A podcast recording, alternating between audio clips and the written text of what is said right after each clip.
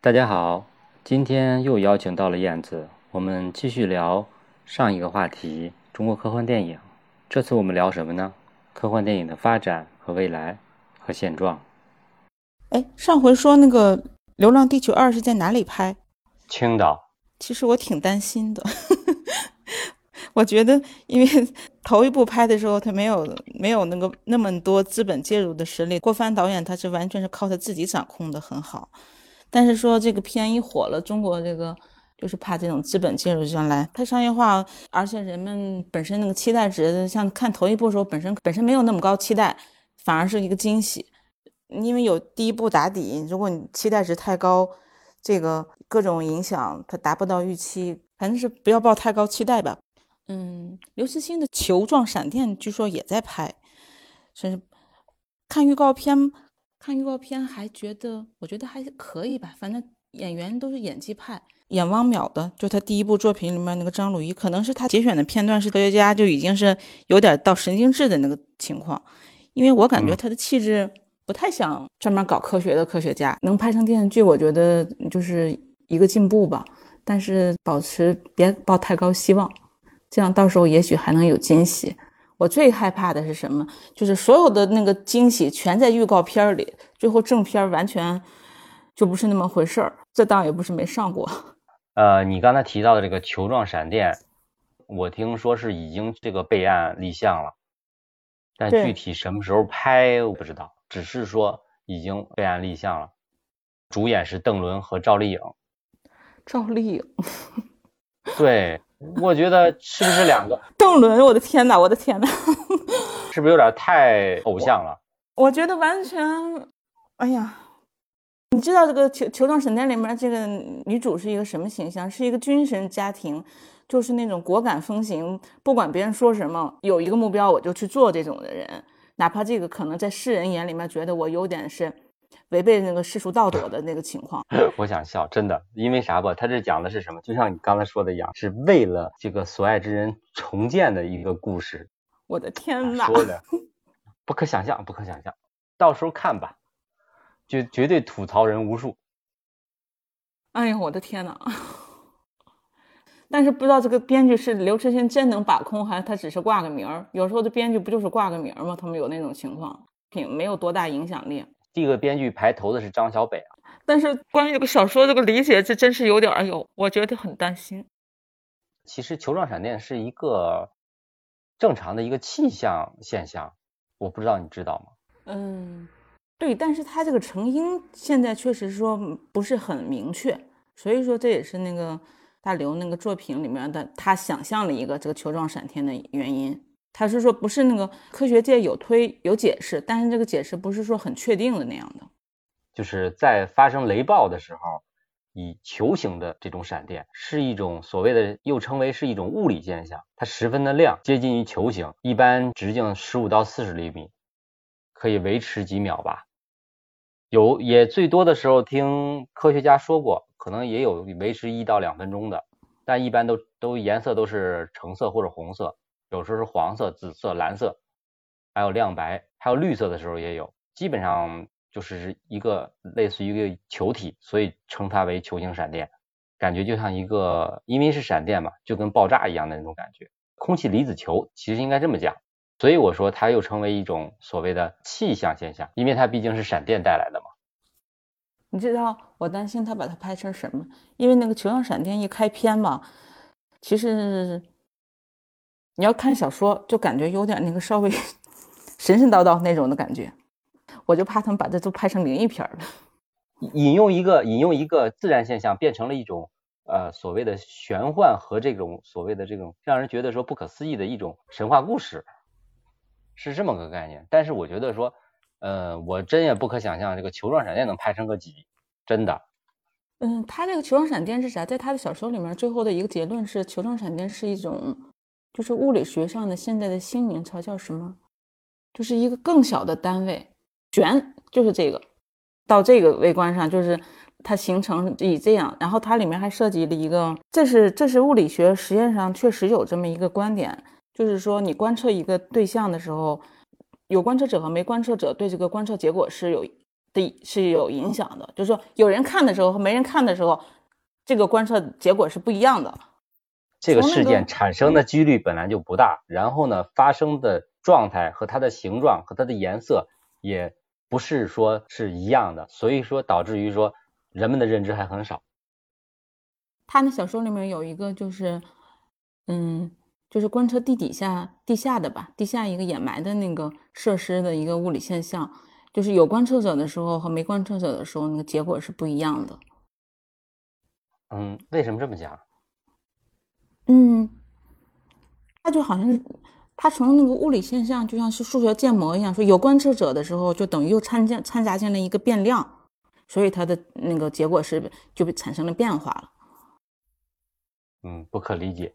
严格说，这个感觉就像是有点，就是要是从那个哲学角度看，都好像有点唯心似的，就是有的有人看跟没人看的那个东西的时候，它结果是不一样的，但它确实是这样的。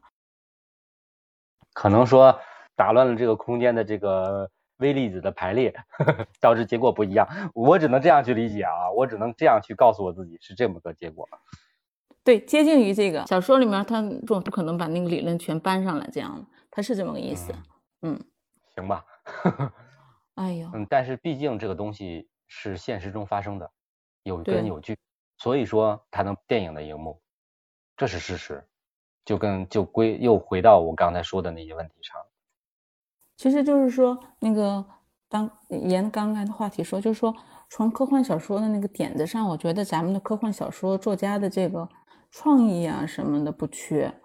然后过去是我们没有技术手段，现在我们的技术手段，包括其实现在不是好好多好莱坞大片的特效其实是就是外包给国内做的嘛，从国内人员的技术水平。包括像那个郭帆导演，他这个《流浪地球》，他整个操作了一遍以后，对这个科幻片的这个制作流程，现在是国内是有的。但是我觉得影响创作一个很关键的因素，就是说来做这个作品的人，他这个精神，他是不是很诚心的想把这个作品原来的这个主旨精神反馈出来，很有诚意的去做这个东西。这个诚意归诚意。我去想归去，我去想，但是有一个最关键的问题是，中国的这个小说家和编剧，归根结底还是小说家，科幻小说家，他的限制限制他能够很好的、很优秀的把这撰写出来的一个主要原因在于说科学知识的匮乏，因为所有都是科学知识的依据，你才能够去根据它去天马行空的去想象、去延伸。我觉得刘慈欣的作品还可以吧，他的作品一直就是属于，嗯，属于比较硬科幻那一种的。那你知道，其实，在拍《流浪地球》的时候，也找了很多的这个科学专家，包括说航空专家，去纠正在电影中这些科学的幻想的一些东西是否能够有依据存在。但是其实这个《流浪地球》电影，实话实说，它本身跟他的小说关系不大。改编改编嘛，它是有故事的。他的小说是一个中篇小说，《流浪地球》等于是拍了他从地球开始出发到土星啊，到木星这一段。他其实，在小说里面这一块可能占占比很少，这完全等于是郭帆导演一个借助这个小说本身他的一个原创的一个剧本，实际上是。对，预计什么时候上映？这《流浪地球二》《流浪地球二》明年二零二三年大年初一，我记得是。哦，应该是已经拍完了，后期制作怎么搞一年这样的，应该是这样差不多的。但是开拍的话，这才开拍呀，时间多紧张呀。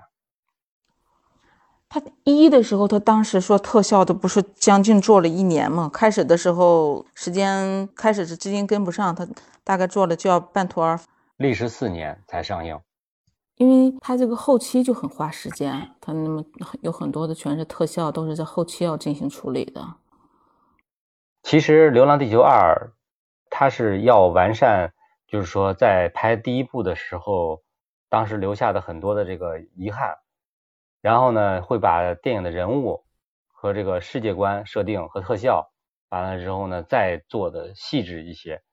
他的想法是想着说能在将来就是在评分上做的更高一些，是这个样子。但是那个主人人物就都全换了呗，因为第一部里那个吴京演的这个角色不已经牺牲了吗？《流浪二》的这主演吴京又回归了，主演是吴京、刘德华和张丰毅。哦。然后，呃，这一部片子的拍摄地在青岛和海口，说是在这两个地方拍。拭目以待吧，到时候再看。呃，刘德华在和吴京在讲《流浪地球二》的时候，就说意味着什么？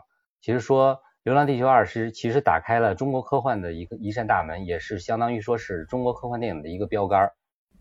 然后呢，既然打开了，是绝对没有人能关上的，对吧？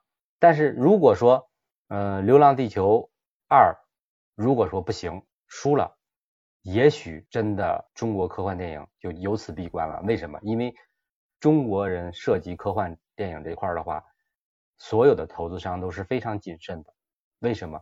因为现实感官上和现实的影视影视界里头，所有的投资商都非常不愿意看到这种虚幻的东西而不切实际的东西是否能够让大众欢迎和喜欢。包括说最近拍出了。就是近一两年出来的几部科幻电影，只有《流浪地球》大获成功，而其他的片子呢，真的很让人担忧。第二部如果说真的输了，可能大门就真的关上了，也就意味着《流浪地球》的旗杆倒了，中国科幻电影的旗杆倒了，是这个样子。呃，《流浪地球二》的这个预期，也就是说，对于国人来说，它是一个不能不胜利的一部电影。通俗点，这就是中国科幻电影的一个王炸。小王已经出来了，就看大王怎么演了，知道吗？我觉得要是郭帆导演他秉持他第一部的那个精神，资本没有特太多的干涉，也许还有希望。所以呢，就像郭帆导演当年四年磨一剑磨出来的《流浪地球一》一样，然后呢，希望就是说，在二零一九年的这个所谓的中国科幻元年，要证明中国的科幻。和中国科幻的大型科幻题材是有可行性的，对吧？对。第一部的时候不是说万达就撤出去了吗？头一部《流浪地球》的时候，对他撤出去，他投资别的了，因为基本投资商都不是很抱希望，觉得太玄幻，而且没有任何成功的先例。这种中国自己的本土的科幻片儿，对对是。中国和中国的这些电影投资商来说的话，更看重的是什么？呃，快速回报。他看重的是什么？看重的是这个电影里面有没有所谓的偶像，有没有在里面，是不是能给他带来更高的收益，快速的收益。在电影里面，尤其是很多的这些嗯生活类的这些剧情，或者说破案也好，就是比较现代的一些事件，太商业化了。所以说。愿意去投资的，往往是这些。另外一个，这些电影对于中国的这些导演也好，编剧也好，是手到擒来的，熟能把掐。所以说，对于中国科幻电影的前景来说的话，如果没有《流浪地球》的话，我觉得在没有《流浪地球》这个电影的时候，再拍一部新的，包括现在，即使是有了这样的一个标杆，那么中国的科幻它的走路也是非常艰难。毕竟有现实的例子，出了这么几部，包括说有《上海堡垒》也好，包括这个《末日重启》也好，它的口碑也好，根本就没有想象中那么的高。对，是这个情况。也就意味着面临的现状和困境是什么？不进则退。就跟好多人评价那个《霸王别姬》，说那个说当年。以为历史的开端了，没想到好像最后成了电影的那个巅峰时期了。对中国科幻电影的路还很长。谢谢大家的收听，也感谢燕子来到我的直播间。我们继续中国科幻，请听我们下一个话题。